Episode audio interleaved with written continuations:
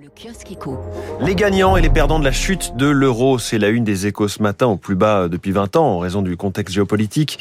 La devise européenne se rapproche de la parité face au dollar, un coup de pouce pour les grands industriels exportateurs. Les importateurs, eux, de produits de grande consommation sont frappés de plein fouet. Le dollar roi est de retour, peut-on lire dans l'éditorial des échos qui souligne que l'économie européenne n'avait pas besoin de ça. Pouvoir d'achat, la surenchère des oppositions, des milliards d'euros d'amendements, c'est la une du Figaro et du Figaro Économique blocage des prix, baisse de la TVA.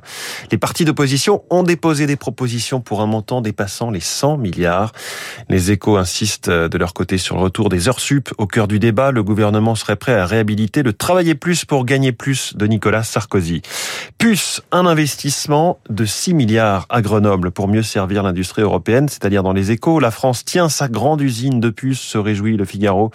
Emmanuel Macron et Bruno Le Maire se sont battus pour que Global Foundries s'allie avec ST Micro à Kroll, près de Grenoble. On en reparle dès le début du journal de l'économie dans une minute. Également à la une du Figaro Économie, le mea culpa, on en parlait à l'instant, hein, du patron de Nestlé France sur les pizzas Buitoni.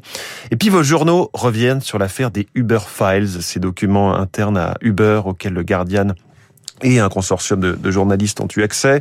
Ne pas jeter l'attractivité avec l'eau du beurre, c'est la une de l'opinion, alors que les articles parus depuis dimanche soir relatent les échanges entre la direction du beurre en 2015-2016 et Emmanuel Macron, alors ministre. Dans son édito, Nicolas Bétou fait mine de s'offusquer. Un ministre de l'économie qui parle aux entreprises, quel scandale Libération est plus critique avec ce titre, Macron et Uber, merci beaucoup. Le Parisien traite l'aspect politique des choses avec les Uber Files, l'opposition sonne la charge contre Macron, tandis que le journal La Croix revient en arrière. Comment Uber s'est imposé en France? On referme ce kiosque éco